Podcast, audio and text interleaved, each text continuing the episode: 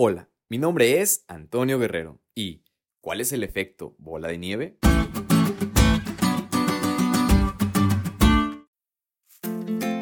Es simple poder definir a qué se refiere este efecto. Simplemente basta con imaginar. Imagina que estás en la cúspide de una montaña nevada y de repente se te ocurre formar con tus manos una bola de nieve. Le das forma de tal manera que su circunferencia sea consistente y después simplemente la deja rodar hacia el precipicio. Al iniciar el descenso tendrá el tamaño con el que la formaste, pero en el transcurso irá rodando y aumentando su tamaño, de tal manera hasta que se haga lo más grande posible y llegue hasta su punto de quiebre.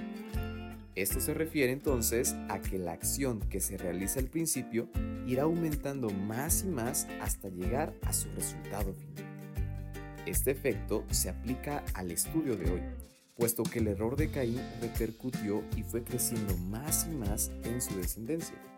Estudiamos que su nieto Lemec intensificó la maldad en su generación y eso iba creciendo cada vez más y más en la generación que pasaba, llegando a tomar incluso la mención de los hijos de los hombres, refiriéndose a que no eran conforme al plan de Dios, o sea, que no eran dignos representantes del reino de los cielos.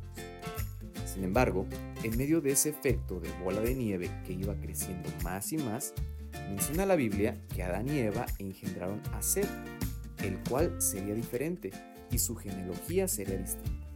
Incluso a tal grado de mencionar que la profecía mesiánica surgiría de ese linaje, los cuales serían catalogados como los hijos de Dios sus características al querer aceptar el plan de Dios.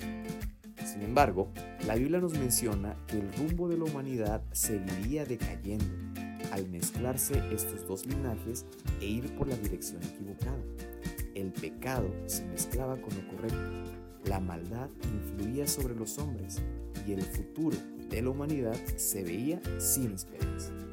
Pero algo estaba por acontecer sigamos estudiando esta maravillosa historia.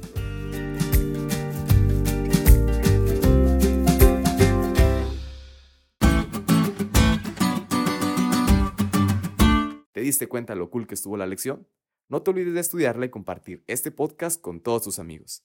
Es todo por hoy, pero mañana tendremos otra oportunidad de estudiar juntos.